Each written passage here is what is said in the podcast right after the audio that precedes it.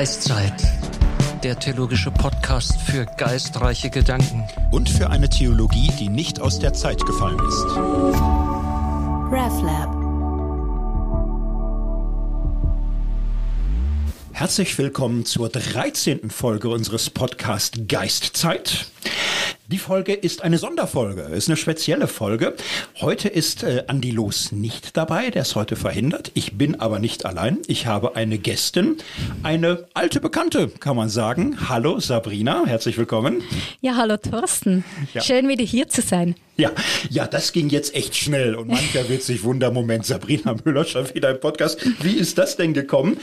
Das ist so gekommen. Wir haben bei Fokus Theologie ähm, das Ziel, uns Schlüsselthemen zu nehmen, zu denen wir mehrere Projekte erarbeiten wollen. Wir hatten jetzt das Thema äh, Theologie in der Schweiz, da sind wir auch immer noch mittendrin. So, und wir wollen ein weiteres großes Thema starten. Andreas Loos und ich und Fokus Theologie und ja, Gäste und Gästinnen. Das Folgethema wird sein Spiritualität gelebter Glaube, erfahrene Religion und wir wollen das von allen Seiten betrachten und uns anschauen. So und als wir letzte Mal mit Sabrina hier zusammen waren zum Thema transformative Homiletik, sagte sie, naja, jetzt im Sommer erscheint meine Homiletik, da geht's um religiöse Erfahrung. Und da sagten wir, Moment, religiöse Erfahrung, das ist super spannend, super wichtig für, für unser ganzes Thema Spiritualität. Könntest du dir vorstellen, sobald das Buch da ist, dass wir darüber nochmal reden? Und so kam das. So sitzen wir dir. Also herzlichen Dank, dass du dich sofort hier drauf einlässt, uns dein, äh, ja, deine Habilitation, dein großes wissenschaftliches Werk äh, zu diskutieren. Und wir werden versuchen, in einer Stunde mal so einen Durchgang zu machen durch dein Buch. Ähm, gute Nachricht für alle, es ist Open Access. Man kann es lesen, einfach so, einfach umsonst. Wer zahlt sowas? Wie kommt das? ja, so einfach ist es nicht. Ähm, das zahlt, man muss Grants stellen. Ich habe vom SNF, also Schweizerischen Nationalfonds, Grant gekriegt. Ich habe von der UZH einen Grant gekriegt, auch eine Anfrage gestellt und das Geld so zusammengekriegt, dass das Buch Open Access erscheint. Und zwar jetzt ist es auf Englisch erschienen und im September erscheint es auch Open Access auf Deutsch. Also es ist zweisprachig. Ja. sehr spannend. Ich habe es schon mir äh, durchlesen können und äh, finde es super spannend. Ich finde es sehr sehr erhellend, auch für äh, wissenschaftliche Theologie, ich finde es aber auch für Kirche, für kirchliche Praxis, für Arbeit in der Gemeinde bedeutend. Und jetzt keine weiteren Vorreden, wir springen da einfach mal rein. so, und wir springen zunächst mal rein, indem wir das Thema noch mal ein bisschen uns näher angucken, religiöse Erfahrung. Das sind ja zwei sehr weite Begriffe. Unter Erfahrung kann man sich alles Mögliche vorstellen, unter Religion leider manchmal auch. Mhm. Wie würdest du diese Grundbegriffe definieren? Was sind Erfahrung und was macht Erfahrung religiös? Mhm, mhm. Also Erfahrung ist ja an sich nicht ein religiöser Begriff, sondern es ist ein lebensweltlicher Begriff und wir unterscheiden auch zwischen Erlebnis oder Erleben und Erfahren. Und beim, also im deutschsprachigen, im Englischen haben wir Lived Experience and Experience, aber in Deutschland das Erleben Erleben.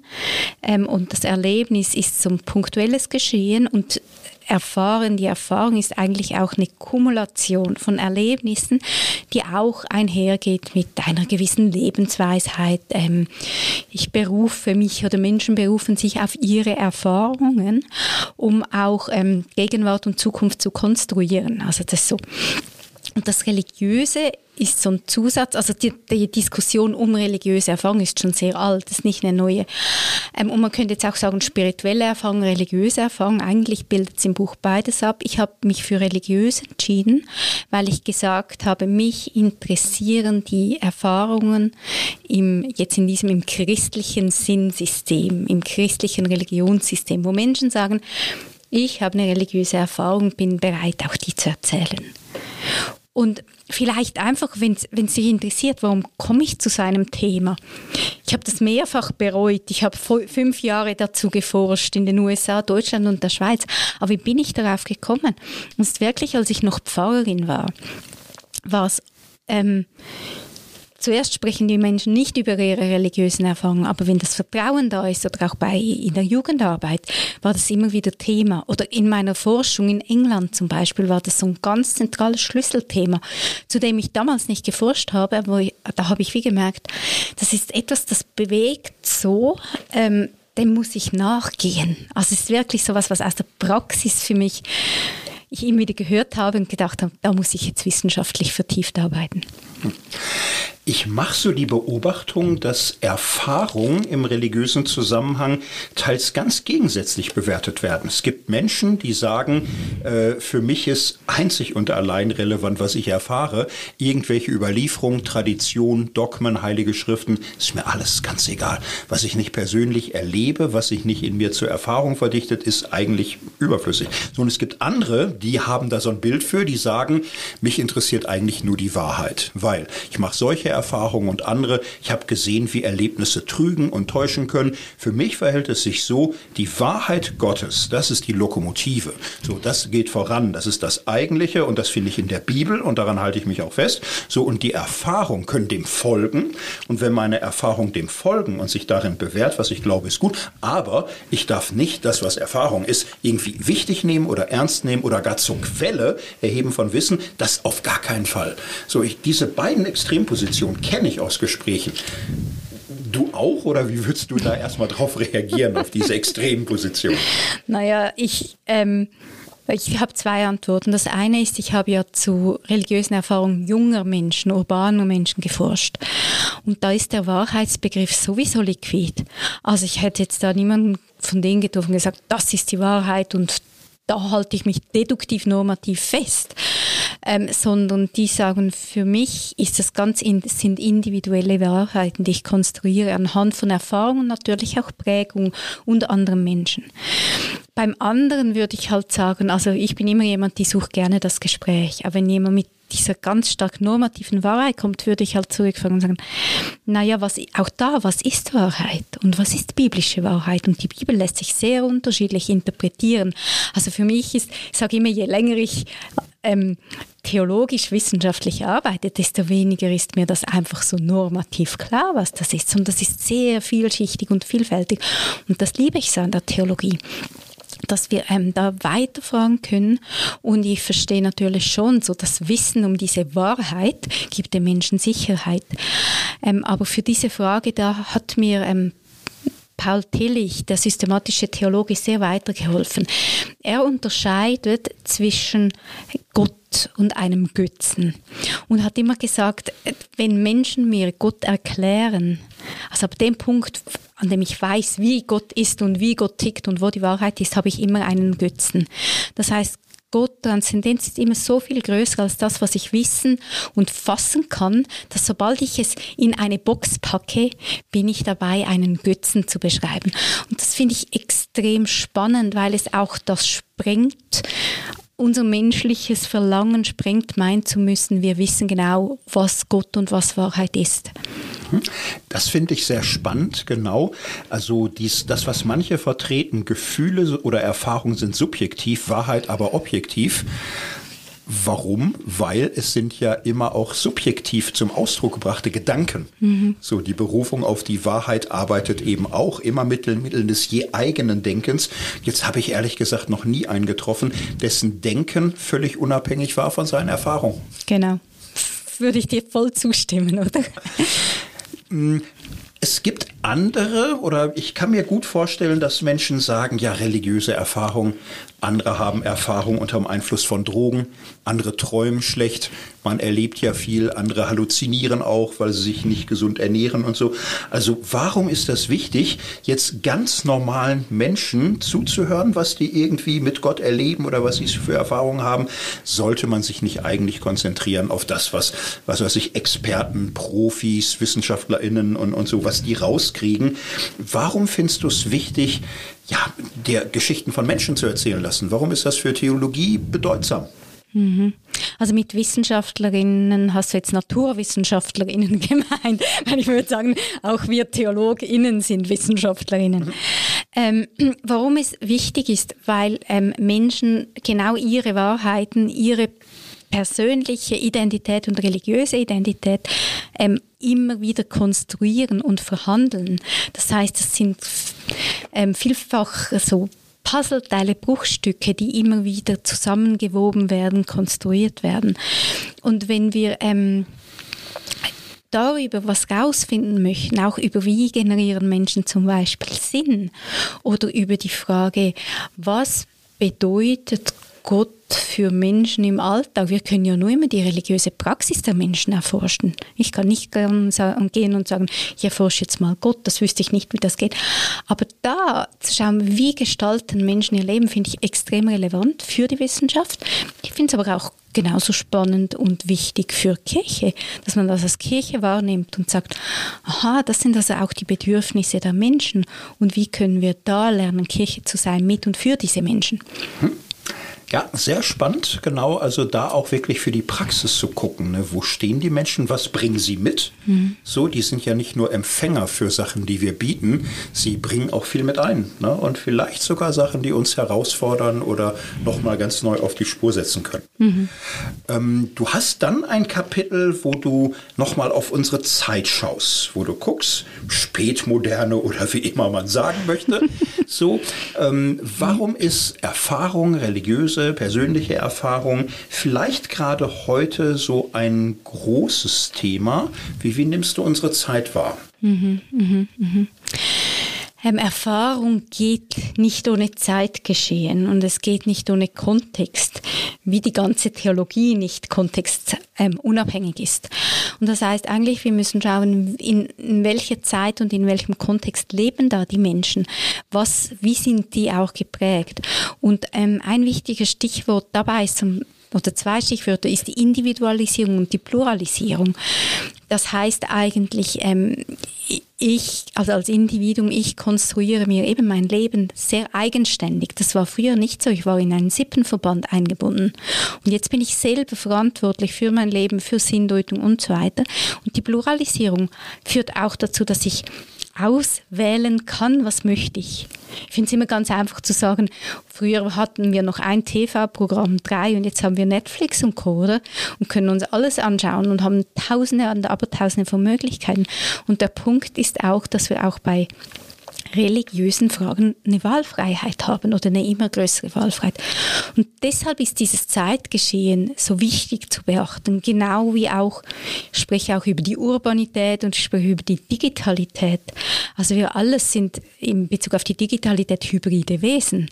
Das heißt, wir sind ähm, eben analog und digitales lässt sich nicht einfach mehr trennen. Und das auch wahrzunehmen, dass beides zu unserem Erfahrungshorizont dazugeht, äh, gehört und wir dadurch auch wieder diese Erfahrung konstruieren, ist extrem zentral. Das heißt, das, was wir erfahren, ist abhängig von dem, was unsere Zeit uns als Erfahrungsräume zuspielt. Kann man das so sagen? Ja, genau. Und natürlich auch vom Kontext, von der Prägung. Mm, je nachdem, wenn man die Milieutheorie nehmen möchte, auch vom Milieu, Peer Groups und so weiter. Also ich bin immer auch geprägt von meinem sozialen Umfeld, äh, von, von meinem Kontext. Und unabhängig davon, deshalb habe ich auch beim Wahrheitsbegriff so reagiert und du ja auch. Also auch da, was wir als Wahrheit verstehen, ist total geprägt von dem, wo stehen wir jetzt, in welchem Umfeld sind wir. Das ist ja im historischen Rückblick schon auch spannend. Nicht? So, es gab Zeiten, da war es für Menschen sehr normal, Erfahrung zu haben mit bösen Mächten, mit Geistern, mit äh, Engelwesen, mit guten Mächten, mit allerlei Zwischenwesen. Und das war für ganz viele Menschen eine totale Realität, weil in ihrer Kultur, ja, man schlicht damit rechnete. So, und man machte das im, im 16., im 17., im 18. Jahrhundert. So hatte man diese Erfahrung. Heute ist das ja für die allermeisten etwas Komisches, Merkwürdiges in Netflix gerne, aber in der Realität rechnet man nicht mit gefallenen Engeln, die irgendwie eine Bar betreiben oder so. Also ist es heute nicht eigentlich sehr schwer, religiöse Erfahrungen zu machen, wenn das heutige spätmoderne Klima einem so ein bisschen suggeriert, sowas kommt eigentlich in der echten Welt gar nicht vor. Mhm.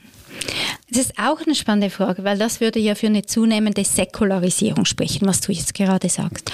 Und da also gerade die Säkularisierungstheorie wird außer im Osten von Deutschland je länger, je weniger nachverfolgt, ähm, sondern man, man sieht, die Menschen werden nicht einfach immer säkular, sondern die Menschen werden einfach spirituell pluraler.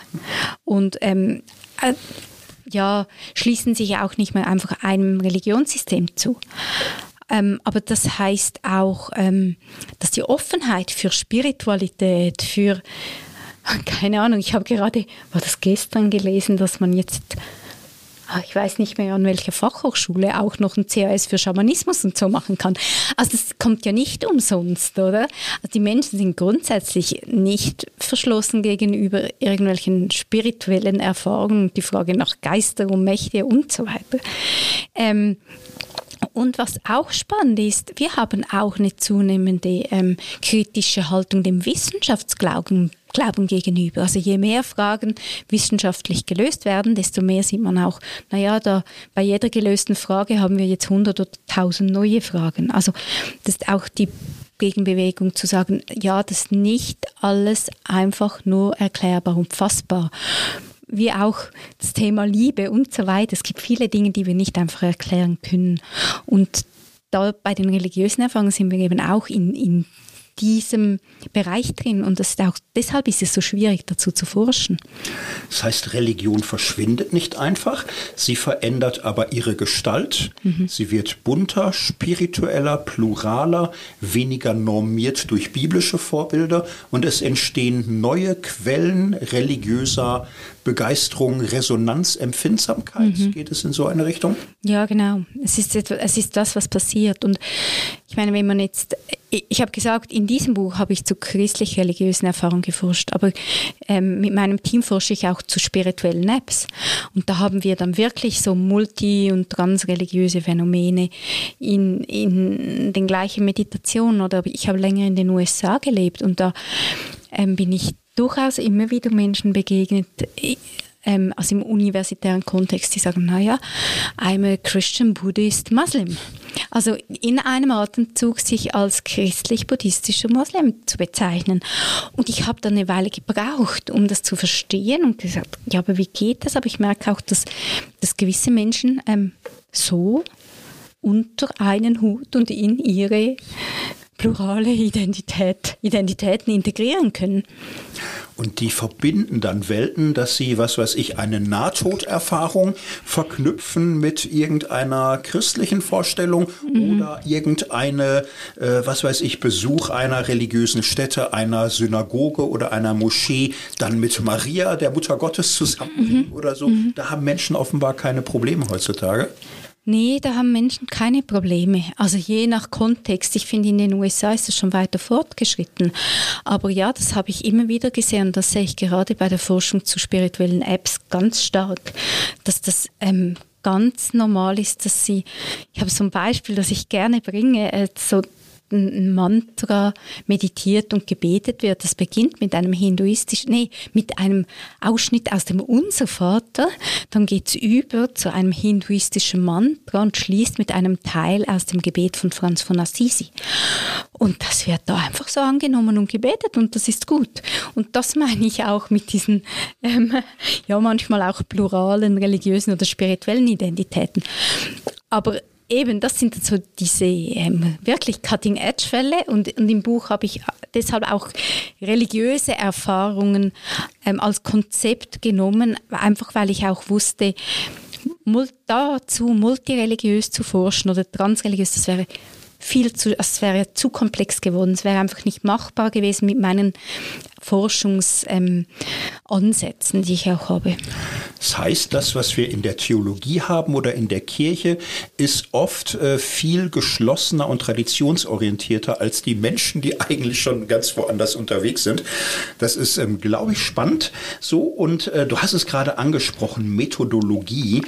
Wie erforscht man religiöse Erfahrungen? Hast du Leute irgendwie Gehirnscans machen lassen oder irgendeine blaue Pille oder rote gegeben? Nein, hast du nicht, ich weiß. Aber erklär mal ganz kurz und grob, wie macht man das ja, methodologisch? Ja. Also ich meine, wenn sich jemand wirklich über die Hirnscans informieren möchte, es gab so einen New York Bestseller, ist aber glaube ich schon ja, ein paar Jahre alt, der heißt Fingerprints of God und die hat das alles gesammelt. Aber was, wie, ähm, ich gehe ähm, eigentlich qualitativ vor. Das heißt, ich arbeite häufig mit der Grounded Theory. Das ist eine qualitative Methodologie und die geht davon aus, dass sie sagt, ich, ich frame mal mein Thema, also religiöse Erfahrung. Ich sensibilisiere mich auch für das Thema, was heißt es, aber ich setze kein Großkonzept vorne an. Also ein ganz bekannter Person zur religiösen Erfahrung sagen immer alle, ja, aber hast du William James gelesen? Natürlich habe ich James gelesen, aber ich habe nicht ein Konzept von James an den Beginn gestellt, sondern ich kenne das und weiß das.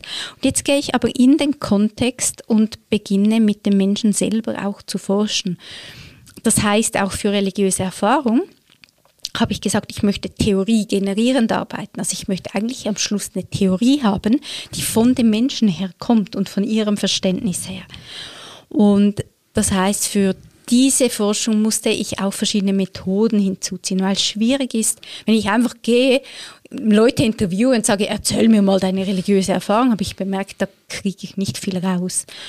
Ja, Finde ich super spannend, denn was man oft kennt, ist ja empirische Forschung, die quantitativ vorgeht. Mhm. Und das heißt, es werden Fragen gestellt. Glauben Sie an Gott? Glauben Sie an ein Leben nach dem Tod? Gehen Sie zum Gottesdienst? Wie oft beten Sie in der Woche? Und dann kriegt man klare Antworten und kommt auf 43 Prozent oder ein Drittel nie oder 70 Prozent ab und an. Und das ist immer sehr klar. Und mhm. das, das wirkt so fix. Aber irgendwo ist ja auch sehr festgelegt, was Religion ist. Mhm. Das steht eigentlich immer schon fest, oft irgendwie so ein Christentumsverständnis von 1957 oder so. Und das wird abgefragt und Ergebnis ist, es wird immer weniger. Schade. Ja, genau.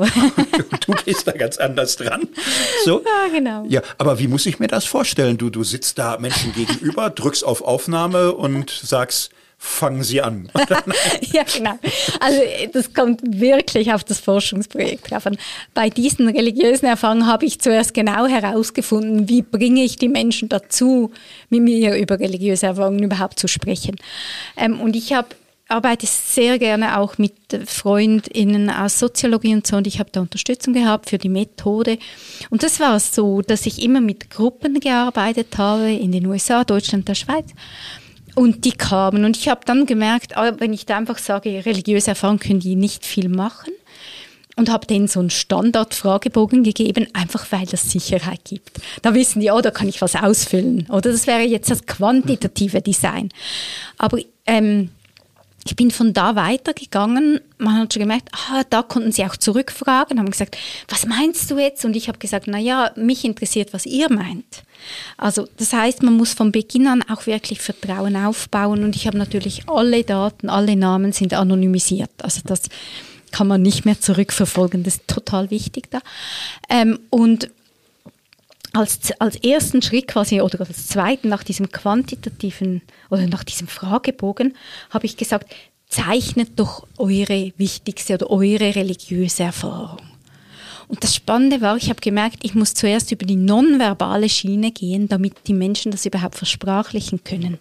Und beim Zeichnen war für mich spannend, die saßen dann wirklich so da, haben zuerst nichts gemacht und dann hat man wie da beim Zeichnen schon Aha-Moment Moment gesehen. Also, ah, jetzt weiß ich, um was es geht. Man könnte da sogar von einer Erfahrung mit der Erfahrung sprechen. Dann haben die begonnen, die religiösen Erfahrungen zu zeichnen. Und dann in der nächsten Sequenz war es so, dass jede Person die Zeichnung gezeigt hat und einfach, das nennt man dann so narrativ, biografisch erzählt hat, was ist da passiert. Und das habe ich aufgenommen und also Videoton. Und das haben wir dann immer alle in der Gruppe gemacht und die anderen haben einfach ruhig zugehört und nachher gab es eine Gruppendiskussion über das, was wir gehört haben. Also was ist jetzt religiöse Erfahrung für euch? Warum sind die wichtig? Warum auch nicht? Und so habe ich die Gruppendynamik und auch schon wieder den Reflexionsprozess über religiöse Erfahrung einfangen können. Das ist bei der Auswertung nicht ganz einfach, Zeichnung und Gruppendiskussion so, aber es hat mir ein vollständiges Bild gezeigt und vielleicht noch, weil du die quantitative Forschung angesprochen hast, die qualitative geht ja nicht von der hohen Fallzahl aus, sondern von Typologien. Also kann man Typen bilden, kann man eine theoretische Sättigung erreichen. Und das heißt, man kodiert immer wieder, generiert wieder Daten, bis man merkt beim Kodieren, es kommen jetzt nicht neue Konzepte und Theorien zum Vorschein. Und dann hat man die theoretische Sättigung. Und dann kann man auch sagen, okay, für eine qualitative Studie habe ich jetzt die Typologie oder die qualitative, die theoretische Sättigung und die Theorie. Hm. Das finde ich sehr spannend. Ich habe öfter mal so empirische Studien angeguckt. So, und wenn man aus der, was weiß ich, quantitativen Welt kommt, hat man ja manchmal leicht das Gefühl, das ganze Subjektive immer für kontingent, zufällig und beliebig mhm, zu halten. Mhm. Aber dass sich im genauen Hinhören sowas zeigt, also Grundtypen, so Familienähnlichkeiten, bestimmte Dinge, wie würdest du das erklären? Ist das irgendwie im Menschsein verankert? Gibt es da wieder eine Theorie für religiöse Empfänglichkeit oder warum funktioniert das, dass so eine Sättigung in der Erstellung von religiösen Erfahrungstypen funktioniert? Das ist eine, keine einfache Frage. Das eine ist natürlich, ich habe extra Menschen im junge Menschen im urbanen Setting. Und obwohl ich in verschiedenen Ländern geforscht habe, waren es ja westliche Länder. Das heißt, wir haben auch eine gewisse Prägung, wie wir funktionieren. Das sieht man auch bei diesen Familienähnlichkeiten. Ich meine, du hast vorhin gef gefragt, na ja, bei uns nimmt man ja so diese Engel und Dämonen und so nicht mehr wahr. Und wir sind im Westen sehr kritisch, aber ich hätte fast ich wäre fast ins Wort gefallen mit einem großen Aber und hätte gesagt, ja, mit meinen ForschungskollegInnen im Austausch in Afrika und in Lateinamerika und auch in Asien ist das eine Realität, oder? Also nur weil wir im Westen das so wahrnehmen und, und sagen, heißt das nicht, dass es eine globale Realität ist. Und das ist auch wichtig zu wissen. Ja, und jetzt hier eben die urbanen Kontexte, die lassen sich durchaus auch vergleichen, gerade wegen schon auch Globalisierung, zum einen wegen der Digitalisierung. Ähm, das ist das eine. Und eben, wenn man mit der Grounded Theory arbeitet, dass das eine Methode aus den 60er Jahren, die immer wieder weiterentwickelt wurde. Und die basiert eben wirklich auf diesem sehr genauen Codieren, Daten erfassen, wieder codieren. Es gibt verschiedene Codierverfahren, alles mit spezifischen Wörtern und so weiter. Und ich bin schon ein bisschen Methodenfreak, muss ich sagen. Ich mache das gern. Ich gehe manchmal sagen die Leute, oh nee, jetzt muss ich codieren und ich bin völlig Fan, wenn ich Daten codieren kann. Weil das Spannende ist, es ist eine Detektivarbeit. Weißt du, ich habe da Lebensgeschichten und jetzt geht es nicht einfach darum, nur diese Geschichten zu erzählen, sondern mit diesen Geschichten neue Theorien zu kreieren, die ich aber finde genauso Stellenwert haben im Diskurs wie alte Theorien, die wir schon haben. Und so diese Detektivinnenarbeit finde ich super spannend. Das fand ich beim Lesen auch sehr spannend. Also ich bin jemand, wenn äh, Methodologie zu lange erklärt wird, äh, ich auch mal die Neigung habe, schneller vorzublättern. ich ahne, das ist eine Schwäche. Ich sehe tatsächlich, dieses Detektivische ist super spannend. Mhm. Ähm, Erfahrungen sind nicht einfach vorhanden. Mhm. So, sie entstehen, sie werden entwickelt, konstruiert, hervorgebracht, äh, zusammengebracht werden da Erfahrungen verschiedene, äh, Involvierungen verschiedene verschiedene Weisen angesprochen zu sein und äh, zu sehen, wie du das nachkonstruierst, finde ich super spannend. Ich würde mal vorschlagen, wir springen jetzt einfach mal rein. Wir haben jetzt viel drumherum und so. Also es geht um eine Reihe von Menschen, die heißen in deinem Buch dann nicht mit Klarnamen, sondern die heißen Abby, Vanessa, Christine und so weiter. Mhm. Ein bisschen würde ich gern hören. Als erstes würde ich mal fragen, gibt es denn die Geschichte, die dir besonders nahe ging oder die dich besonders berührt hat? Das ist für mich eine extrem schwierige Frage, weil ähm, was du wissen musst, ist, dass ich sehr intensiv an all diesen Geschichten gearbeitet habe und eben die kodiert habe. Und ich, ich kann dir viele Dinge als wörtliche Zitate wiedergeben durch das Transkribieren, durch das Arbeiten mit diesen Geschichten. Das heißt, alle diese Geschichten faszinieren mich wirklich extrem. Ähm, ja, sehr fasziniert haben mich zum einen ganz kleine, es gab so ganz, ganz kleine Geschichten, religiöse Erfahrungen und dann ganz große. Und diese Spannbreite und zu sehen, aber auf das Leben nachher haben beide fast die gleiche Auswirkung. Also im Sinn von, das verändert mein Leben. Und vielleicht zuerst eine ganz kleine, ähm, das ist eine Geschichte aus den USA. Im Buch heißt dieser dieser jugendliche Mika. Und das war der Sohn eines Pastors, eher evangelikal geprägte Kirche. Und ich habe ja denen nie vorgegeben, was religiöse Erfahrung ist, sondern die haben gesagt, ich habe eine Erfahrung, habe Lust mitzumachen. Und ähm, der hat die Geschichte erzählt, ja, weißt du, ich hatte das Gefühl, dass ich irgendwie, ich müsse meinen Eltern gefallen und ich müsse meinen Peers gefallen und irgendwie verliere ich mich dabei und gefalle mir selber nicht mehr und wusste nicht recht, wie ich damit umgehen soll. Also ich konnte allen Ansprüchen meines Erachtens nicht entsprechen. Und er beschreibt, er war in einem wieder mal in einem christlichen Camp und das Spannende ist, bei dieser Person, der beschreibt das fast säkular, weil der sich so gewöhnt war, das hat in ihm nichts ausgelöst. Und er war in diesem Camp und gesagt, und plötzlich habe ich einfach gespürt, Gott sieht mich und hat mich genau so geschaffen, wie ich bin und ich bin gut, wie ich bin und ich darf so sein. Und ich muss nicht meinen Eltern ähm, diesen Ansprüchen sprechen, nicht einfach meinen Peers, sondern ich darf mich sein. Und der hat gesagt, das Erlebnis hatte ich vor zwei Jahren, oder? Und wir sprechen hier von einem 16-Jährigen, also mit 14 gesagt, seit da bin ich eine viel glückliche, glücklichere und zufriedenere Person und kann andere Menschen auch viel mehr so akzeptieren, wie sie sind. Eine ganz, ganz kleine Geschichte, die aber wahnsinnige Auswirkungen auf das Selbst und auch auf die Fremdwahrnehmung wieder hat. Das ist so eine kleine Geschichte. Ähm, ich finde die ähm, ganz spannend, weil jetzt könnte man sagen, ja Mensch, äh, evangelikales Camp, Elternhaus und so weiter. Du hast doch tausendmal gehört, dass Gott dich liebt und äh, mhm. äh, akzeptiert und, und bejaht wie kommt das, dass dir das auf einmal so einleuchtet, dass dein Leben sich verändert? Mhm. Hat er da selbst irgendwie eine Erklärung zu oder wie, wie, wie geht er damit um? Die Erklärung ist wirklich, ich musste das, ich musste das erfahren. Also wenn mir das die Eltern sagen, die Kirche oder die Peers, das bringt nichts, weil ich spüre das nicht.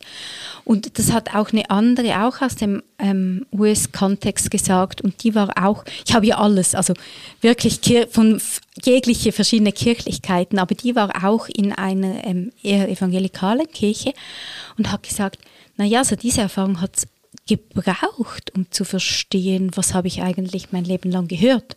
Und sie hat so gesagt, this experience makes all the difference. Also für sie ist das das Entscheidende zu sagen, ich verstehe mich da zum Beispiel als Christin, also ähm, ich, ich, ich verstehe, was es heißt, dass Gott mich liebt. Also solche Dinge. Und das Spannende vielleicht auch noch, eben, sind ja, ich habe mit 20 Menschen gearbeitet, deshalb kleine Fallzahltypologie. Ich habe einfach gesagt, erzählt mir eure religiösen Erfahrungen. Ich habe praktisch, ich habe eigentlich keine Bekehrungserfahrung, oder? Man hätte jetzt erwarten können, dass ich dauernd Bekehrungserfahrung kriege, aber ich habe so kleine Erfahrungen gekriegt und manchmal auch große, die aber sagen, das verändert meine Sicht auf mich, die Welt und Gott. Ich finde das deutsche Wort einleuchten so schön. Also mhm. etwas, was Leute vorher vielleicht auch gedacht haben, leuchtet ihnen ein. Es mhm. entsteht mhm. in ihnen ein Gefühl von Gewissheit und Durchdrungensein davon. Und von da an ist es nicht nur ein Wissen über, sondern ein selber Glauben, mhm. Denken, Wissen. Ja, ne? ja, würde ich voll zustimmen. Ja. Und ich arbeite ja mit dem Begriff Gewissheit und Glaubensgewissheit. Und es ist ja genau in dieser Spannung zwischen Wissen und Glauben. Und da haben wir die Gewissheit. Und das ist auch total spannend. Jetzt springe ich in ein anderes Kapitel, aber dass die jungen Menschen sehr reflektiert damit umgehen und sagen, hey, ich weiß, jemand anders kann das als Einbildung ähm, deuten oder oder was auch immer. Aber für mich war das eine Erfahrung mit Gott und deshalb war das für mich diese Gewissheit, die eben nicht Wissen, nicht nur Glauben ist, sondern so tief sitzt. Deshalb ist die so verändernd für mich. Ja, spannend. Ähm, das, das ist so eine kleine Erfahrung, die, die einen großen Unterschied gemacht hat. Gab es auch Erzählungen, wo du gesagt hast, das war für dich herausfordernd? Das war nicht irgendwie so, so ein kleines Ding, sondern, hu, da musstest du erstmal durchatmen, damit gut klarzukommen. Vielleicht zwei Geschichten, wenn ich darf. Das eine ist eine Geschichte aus der Schweiz von einem ähm, jungen Mann, wirklich schwierige Umstände, bei den Großeltern groß geworden, schwierige Jugend, ähm, auch immer wieder Drogen konsumiert und durch das auch immer wieder sehr stark ausgerastet. Und das war an einem Abend, er ist nach Hause gekommen, war wahrscheinlich auch bekifft und ist ausgerastet, hat zu Hause gewütet, sich ins Zimmer eingesperrt und die Großeltern wussten einfach nicht mehr, was sie machen sollten, haben die Polizei gerufen. Und der saß im Zimmer und die Polizei klopfte an die Tür und er wusste nicht, was er machen soll. Ähm, und hat dann zuerst den Freunden geschrieben, da ist natürlich niemand gekommen und war ein Jahr zuvor doch im Konfund. Hat gesagt, habe zwar nichts mitgekriegt, aber ich war da. Und der hatte noch die Nummer vom Pfarrer. und hat dem angerufen gesagt, die Polizei ist von der, vor der Tür, was soll ich machen? Und diese Pfarrperson ist aus der Sitzung rausgesprungen und direkt dahin, das war sehr nahe. Fünf Minuten ist dahin, hat der Polizei gesagt, bitte lasst mich. Ist an die Tür gegangen, hat mit diesem Jugendlichen gesprochen, der hat die Tür aufgemacht. Und der hat gesagt, als diese Pfarrperson reinkam, war das für mich, als würde Gott mir begegnen und reinkommen. Und ähm, als, als das erste Mal, dass ich mich verstanden fühlte und in meiner tiefen Einsamkeit, auch eben ohne Eltern, irgendwie abgeholt fühlte. Und auch jetzt, mein Leben läuft nicht einfach rund, aber wenn es schwierig wird, weiß ich, so tief kann ich nicht mehr fallen. Und da ist jemand, Gott, der die mich sieht. Ähm, und darauf kann ich zurückgreifen. Das ist so eine ähm, für mich war das sehr eine große Erfahrung, also ja, große Erzählung. Und eine andere war von auch einer jungen Frau, die Bulimikerin ist, ähm, war sich sehr gewohnt, sich wirklich täglich zu übergeben. War auf der Toilette, wollte sie über, übergeben und es ging einfach nicht mehr. Und das ist eine Geschichte aus den USA. Sie hat so gesagt, my body didn't let me go anymore. Also du siehst, ich kann das wirklich wörtlich wiedergeben. Ich habe so, also my body didn't let me go anymore. Ich konnte nicht mehr sorry jetzt für das Wort, ich konnte nicht mehr kotzen, es ging einfach nicht mehr. Und in dem Moment habe ich realisiert, wenn du so weitermachst, wirst du sterben. Und ich konnte mir das nur so erklären, dass da ähm, ein Gott ist, der meinen Körper stoppt und bremst. Und das war schon auch eine sehr heavy Geschichte.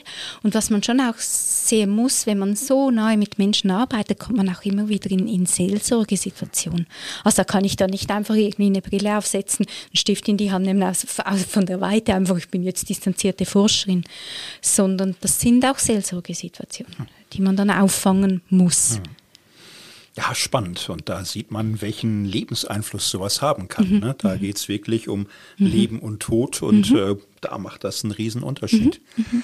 Gab es auch Erfahrungen, wo du so gemerkt hast, du, du kennst das ganz genau, aber irgendwie ist es dir fremd. Irgendwie ist es etwas, wo du nicht nachvollziehen kannst, dass das so funktioniert oder klappt. Ja, das ist eine andere Geschichte. Die fand ich auch super spannend, oder? Das ist das Beispiel, das ich Christine genannt habe. Und sie hat ähm, gesagt, naja, ich bin mit diesem Hass groß geworden gegen andere Religionen, vor allem gegen den Islam. Ich hatte aber immer die Überzeugung, dass man eine Sprache lernen muss, und, um eine Kultur auch zu verstehen. Und sie ist dann in die Türkei, also während dem Studium in die Türkei gefahren, hat die Sprache gelernt und saß dann mit einem ähm, Kollegen in einem Raum, hat Tee getrunken. Ähm, und ihr Kollege war Moslem und hat ihr den Koran gegeben und gesagt, schau mal, da steht was über Maria und, äh, und Jesus. Und sie hat den Koran genommen und hat das gelesen und sagt, für mich war da ist wie ein Licht aufgegangen, wo ich gemerkt habe, es geht da nicht um Feindseligkeit und Hass und Exklusivität, sondern es geht um, um das Verständnis und den Respekt. Und auch da sagt sie zum Beispiel, ich bin eine sehr viel verständnisvollere Person gegenüber unterschiedlichen religiösen Einstellungen und auch gegenüber unterschiedlichen Religionen geworden. Also das ist eine Erfahrung, in der sie eigentlich ihren absoluten Wahrheitsanspruch aufgegeben hat, ähm, zugunsten auch von Beziehungen. Ja, spannend, wie vielseitig das geht. Ne? Erfahrung mit dem eigenen Körper, Erfahrung mhm. mit einer kirchlichen Person, aber auch Erfahrung mit einem angstbesetzten Buch aus einer fremden Religion. Ja. Und ja, du hast gesagt, es gehört zum Setting christlich-religiöse mhm. Erfahrung, das beherrschbar bleibt. Mhm. In der wirklichen Welt gibt's das äh, Querbeet durch alle religiösen ja, genau. und neuspirituellen Sachverhalte. Mhm. Also super spannendes Buch. Wie viele Geschichten sind es insgesamt? 20. 20 Geschichten, mhm. genau. Es lohnt sehr, sich das anzuschauen und man kriegt so ein Panorama gezeigt, wo man doch hoffentlich ein bisschen angerührt wird und ein bisschen demütig wird, was es alles gibt und wie spannend es vielleicht ist. So, und dann könnte man sagen, ach ja, schön, aber so Bücher mit religiösen Erfahrungen gab es ja früher ständig, da gab es einen Markt für. Du erzählst die nicht nur, du fängst dann an, damit zu arbeiten. Mhm, was, was, was machst du da? Du interpretierst die, du analysierst die. Kannst du uns da noch mal so ein bisschen beschreiben, was ist ein Erkenntnisgewinn, mhm. den du so aus der Beschäftigung mit den Erzählungen gewinnst? Mhm, mhm. also genau, ich beginne das zu kodieren und wenn ich qualitative Methode unterrichte, schauen mich die Studierenden häufig, die, die noch nicht kodiert haben, schauen mich an. Aber das heißt eigentlich, man schaut sich die Sequenzen, die Passagen sehr genau an und fragt immer, was ist die Theorieebene dahinter. Das heißt, ich habe ein Computerprogramm, vergebe Codes.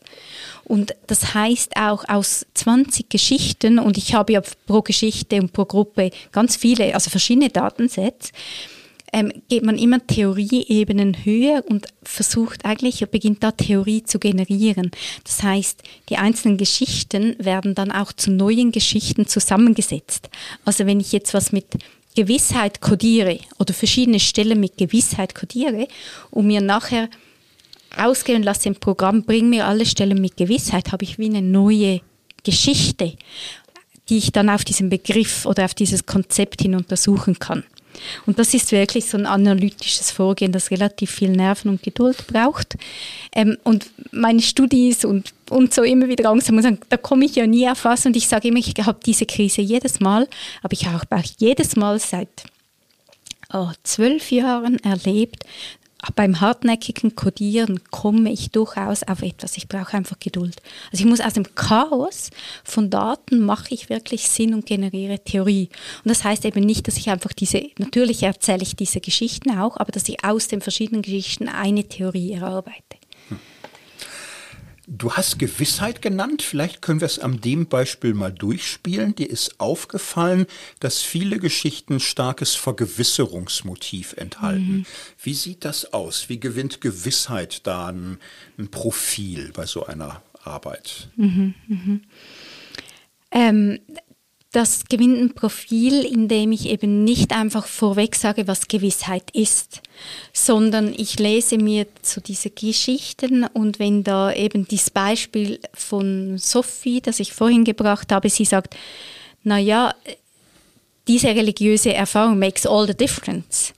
Aber es verändert vollkommen, wie ich selbst eine Einstellung, was für eine Einstellung ich zur Religion habe da kann man dann die Sätze anschauen, habe ich gemerkt, aha, das hat was zum Beispiel mit Wissen und mit Glauben zu tun, aber es ist mehr. Und dann stoßt man auch, also ja, ich jetzt auf den Begriff Gewissheit. Und so sind dann ganz viele, manchmal 200 Stellen mit zuerst zum Beispiel Glaube und Wissen kodiert und dann, wenn man die zusammen, irgendwie merkt man, ah, das hängt zusammen und kommt dann auf diesen Begriff zum Beispiel Gewissheit.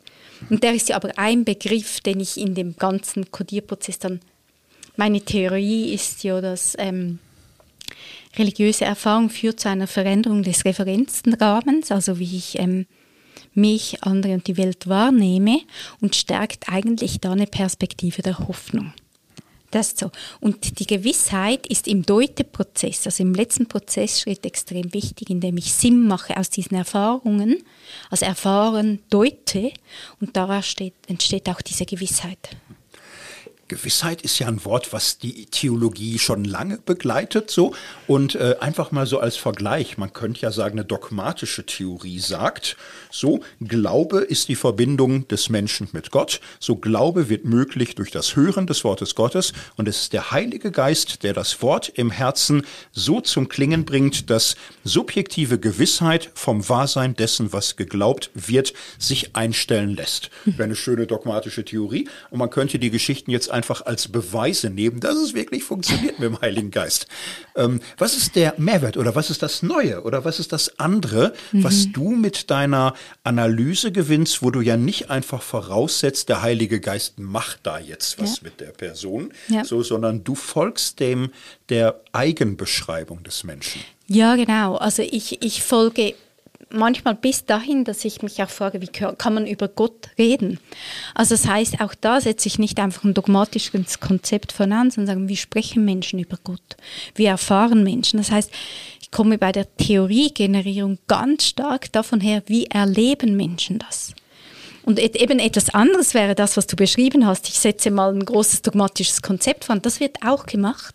Ist nicht so meine Art zu forschen, weil ich extrem interessiert daran bin, wie Menschen leben, erleben, kreieren und so. Und das heißt, meine Theorien, wenn ich mit der Grounded Theory arbeite, mache ich nicht immer, aber am liebsten, kommt wirklich so vom Verständnis der Menschen her. Das heißt nicht, dass ich es nachher nicht auch in theologische Diskurse einbette und diskutiere, aber ich möchte die Theorien von den Menschen her als ebenbürtiges Diskussionsgegenüber zu theologischen, dogmatisch, systematisch theologischen, praktisch theologischen Theorien verstehen und nicht als etwas, das ich einfach mit, einer, mit dieser ja, deduktiv-hermeneutischen Linse immer schon interpretiere. Weißt du, was ich meine? Ja. Ja, und dadurch wird es äh, vielfältiger auf jeden Fall. Sonst sind die Menschen einfach Adressaten einer christlichen mhm. Botschaft. Mhm. So und äh, manchmal ist Ziel erreicht und die Dogmatik wieder bestätigt. Aber es ist doch eigentlich immer dasselbe, was man rauskriegt. So bei dir, deine Geschichten geben ein buntes Bild. So und man kann es ja dem christlichen Glauben auch in traditioneller Gestalt hier und da zuordnen, mhm. ganz klar. Aber es entsteht auch ein neuer, bunterer, spannender Eindruck, wie Gott zart und leise in anderer Gestalt, äh, unwahrnehmbar teilweise, aber doch sehr nachhaltig oder so sich mhm. einstellt. Ne? Mhm. Ja. Ja, und das ist wirklich so mein Ziel. Also wie sprechen auch die Menschen über Gott? Was erfahren sie, wenn sie Gott sagen und Gott nennen? Ähm, und, und das, was ich damit versuche, ist halt wirklich diese, diese Lebensrealität der Menschen ganz, ganz ernst zu nehmen. Auch eben als Theologin, als Wissenschaftlerin sagen, ich kann nicht, ich meine, im Buch, im Vorwort, der erste Dank geht an meine 20 Co, ich nenne die Co-Forschenden, oder? Das sind nicht die Beforschten. Ich könnte das alles nicht machen ohne diese jungen Leute, die sagen, ich habe Lust und ich erzähle dir, euch meine Geschichten. Ähm, und, und das hat für mich auch mit dem Respekt und mit Würde vor dem Leben und vor der Interpretation und dem Erleben dieser Menschen zu tun.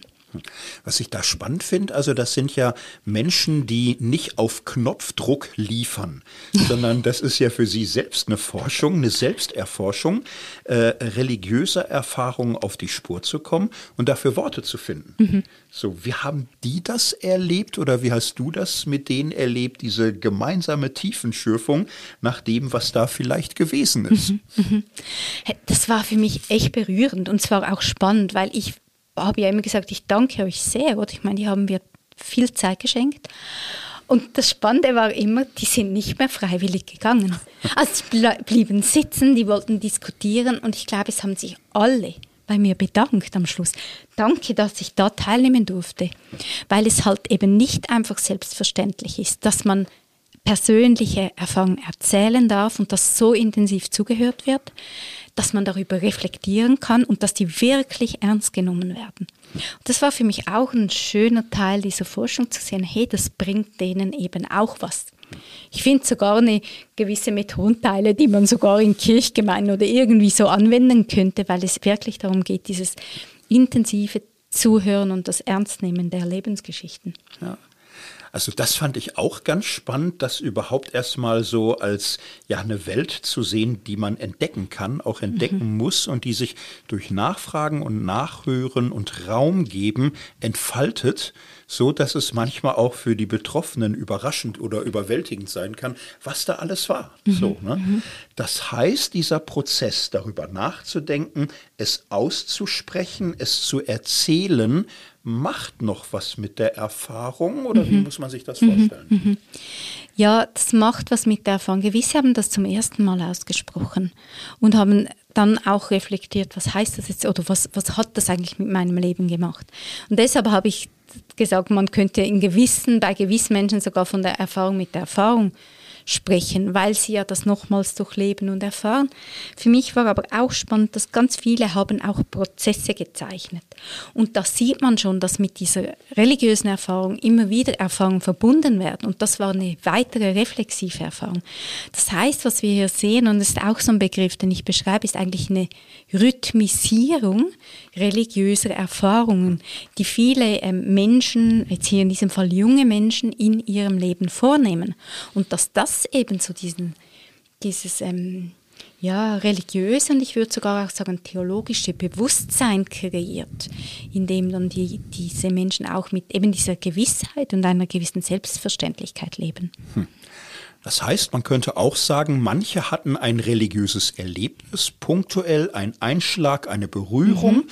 so und dadurch aber, dass sie dem Raum geben, dass mhm. sie das mit Worten verbinden, dass es äh, auch Raum gewinnt äh, in ihrer Lebenszeit und dann anfängt sie zu verändern als mhm. Person, auch in ihrer Weltwahrnehmung, mhm. entsteht religiöse Erfahrung als noch etwas Umfassenderes als das ursprüngliche Erlebnis vielleicht mhm. war. Mhm. Mhm. Genau. Also wir haben das Erlebnis und man könnte jetzt auch sagen, wenn das Erlebnis völlig unbearbeitet da liegt, frage ich mich mittlerweile, kommt es überhaupt zu einer religiösen Erfahrung? Solche Daten habe ich nicht, weil mir ja die Menschen ihre religiösen Erfahrungen erzählt haben. Aber man sieht, das sind rhythmisierte Erlebnisse und Erfahrungen. Also gewisse beschreiben, ja, wenn ich irgendwas Wichtiges habe oder mich unsicher fühle, dann ziehe ich eine Kette mit einem Kreuz an dieser junge Mann mit der Geschichte mit der Polizei, die ich vorhin erzählt habe, der geht zurück, rhythmisiert und sagt, wenn ich wieder gesagt, in der Scheiße stecke, denke ich daran zurück und weiß, es kann nicht schlimmer kommen. Und das hilft mir, meinen Alltag jetzt zu bewältigen. Und es hilft mir daran zurückzudenken, zu wissen, ah, da war Gott in meinem Leben, also ist Gott auch jetzt in meinem Leben. Also das ist auch das, was ich mit dieser Rhythmisierung meine. Das machen die selbstverständlich immer wieder. Aber ich würde sagen, das ist so ein ganz notwendiger Schlüssel, damit es zu dem kommt, zu diesen transformativen religiösen Erfahrungen, die diese jungen Menschen auch beschreiben. Hm.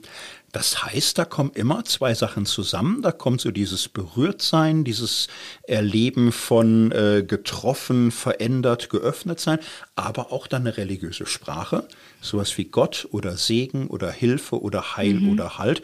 Und die Kombination der gemachten Erfahrung und dieser Sprache ermöglicht es dafür, wie, wie sollen wir sagen, eine Lebensform zu finden, eine Orientierung, einen Sinnhorizont oder eine Hoffnungsperspektive. Mhm. Genau, und ich würde sagen, zusätzlich dazu kommt, ist schon drin bei dem, was du beschrieben hast, aber immer diese Deutung. Mhm. Und das ist ganz wichtig. Also, wenn man die Literatur anschaut, heißt es häufig eben substanziellen Religionsbegriff. Ich glaube, Gott sagt mir direkt.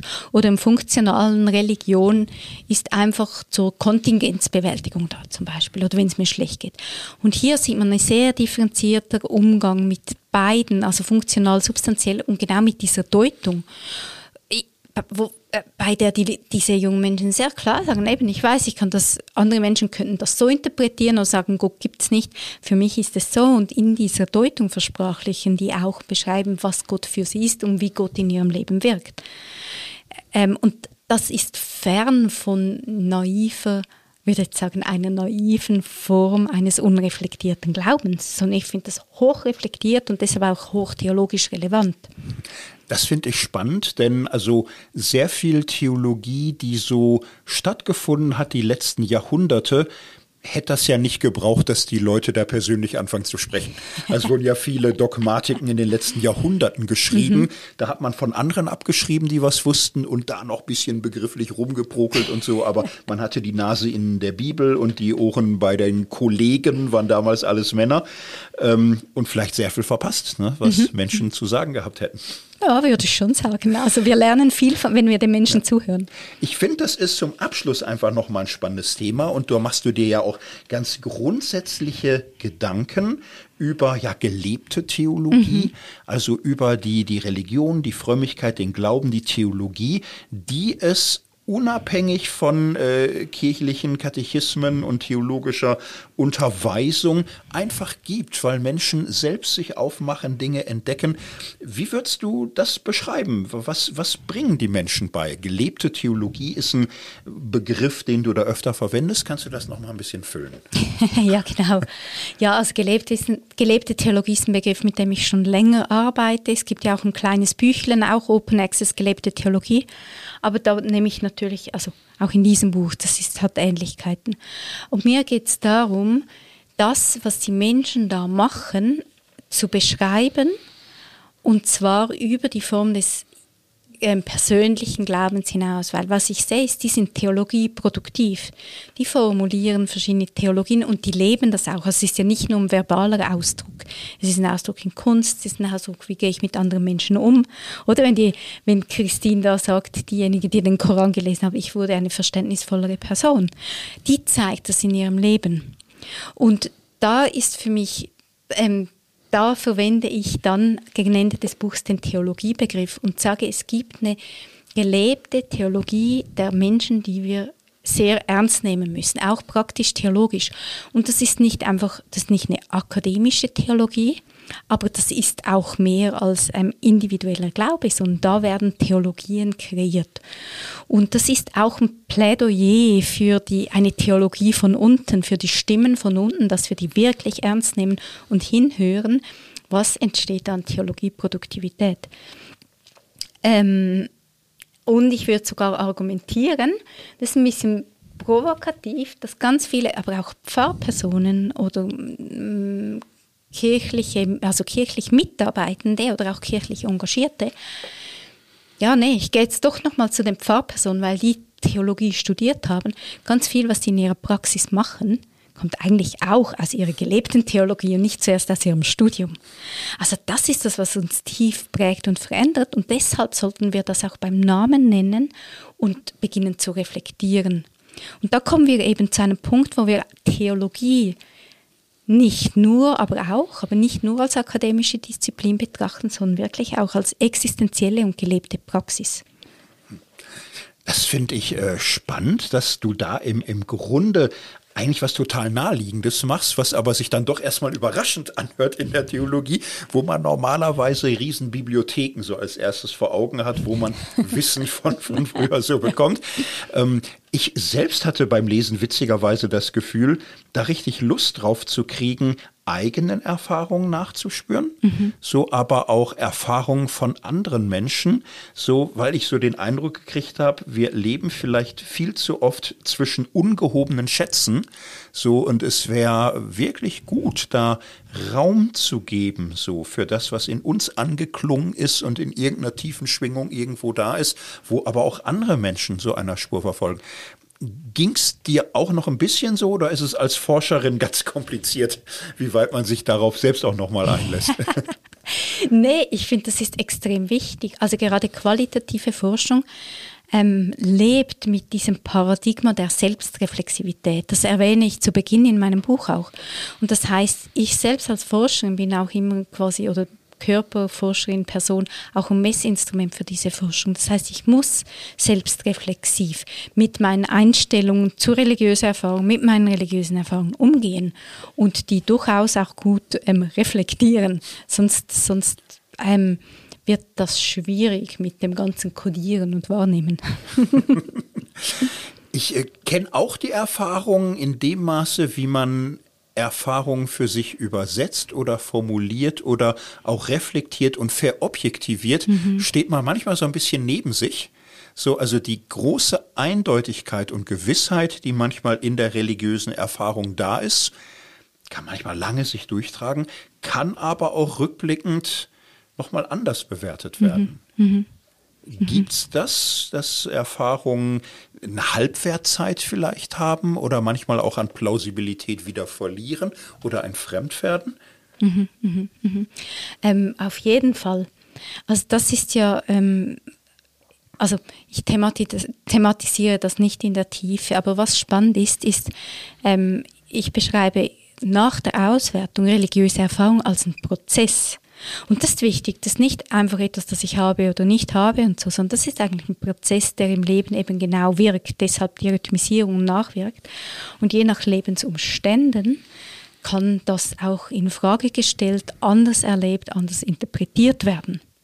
Ähm, das gehört zu diesem prozessualen Verständnis religiöser Erfahrung dazu, aber auch da, dazu, wie verstehen wir heute überhaupt Identität des Menschen. Und das ist eben nicht einfach ein kohärentes Konstrukt, sondern das sind ganz viele Teile, mit denen wir spielen, die wir zusammensetzen und neu zusammensetzen.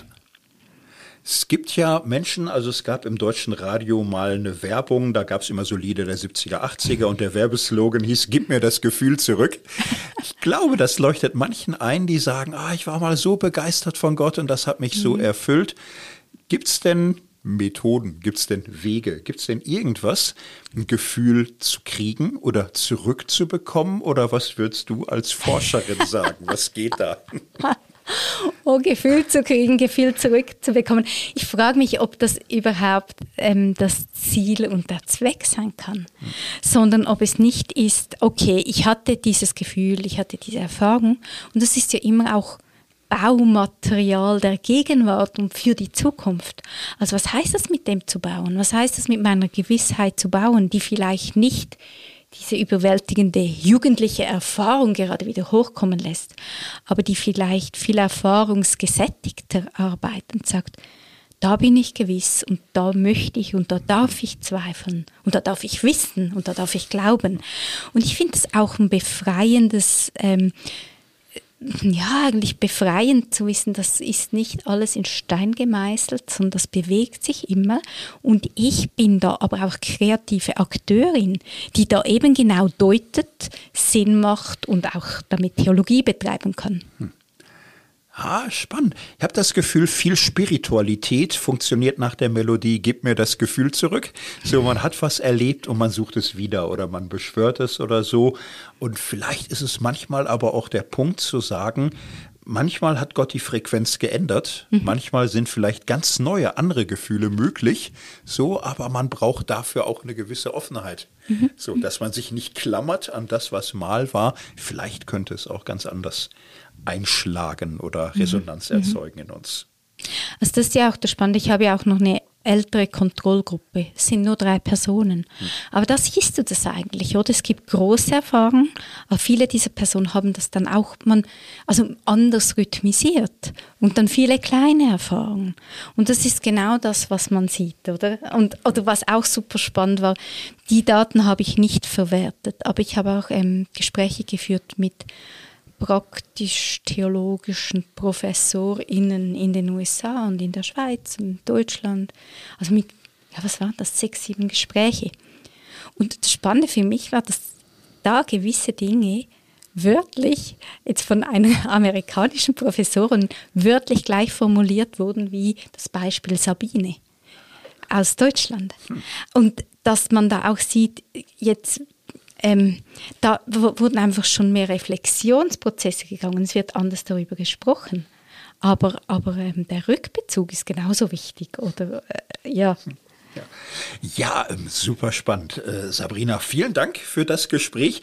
Mir hat das sehr viel Lust gemacht, ähm, da achtsamer, feinfühliger zu sein mit dem, was Menschen erzählen, mhm. so dafür Raum und Platz zu haben. Ich glaube, da gibt es ganz viel spannende mögliche Entdeckungen. So, die Wunder geschehen immer wieder, aber wenn sie passieren, muss man sie auch sehen oder bereit sein. Ich glaube, so ein bisschen Grounded Theory für den Alltag, das wäre es irgendwie. Diese Haltung, ja diese Haltung übersetzen, dass man nicht immer fünf Jahre braucht. Oh ja, ja, auf jeden Fall. Das geht schon. Aber es lässt sich, also ich arbeite ja auch mit Pfarrpersonen und Kirchgemeinden, wo es darum geht, wie kann ich mit den Menschen theologisieren? Und da geht es immer auch darum, wie können wir Erfahrung zur Sprache bringen hm. oder Erfahrungsräume kreieren. Und deshalb finde ich, ist es nicht nur wissenschaftlich wichtig, sondern es ist auch praktisch wichtig, weil das ähm, ähm, für die Menschen in der Praxis sehr ähm, wichtige Momente werden. Also wenn Raum geschaffen wird, um darüber zu sprechen, wenn Menschen realisieren, hey, was ich hier mache und lebe, das ist auch eine Form von Theologie, das ist auch eine Form von Empowerment für Individuen, aber auch für Gemeinschaften und Gemeinden. Ja, weil solche Erzählungen es anderen offenbar ermöglichen, sich selbst auf die Suche zu machen und mhm. davon auch berührt zu werden. Ja, genau, genau. Ja. Ganz herzlichen Dank für das Gespräch. Und nächste Woche, äh, in 14 Tagen, geht's weiter mit der nächsten Folge unserer Reise durch die Schweizer Theologie. Dann wirklich Fundamentalismus. Danke dir herzlich. Ja, ciao. Tschüss.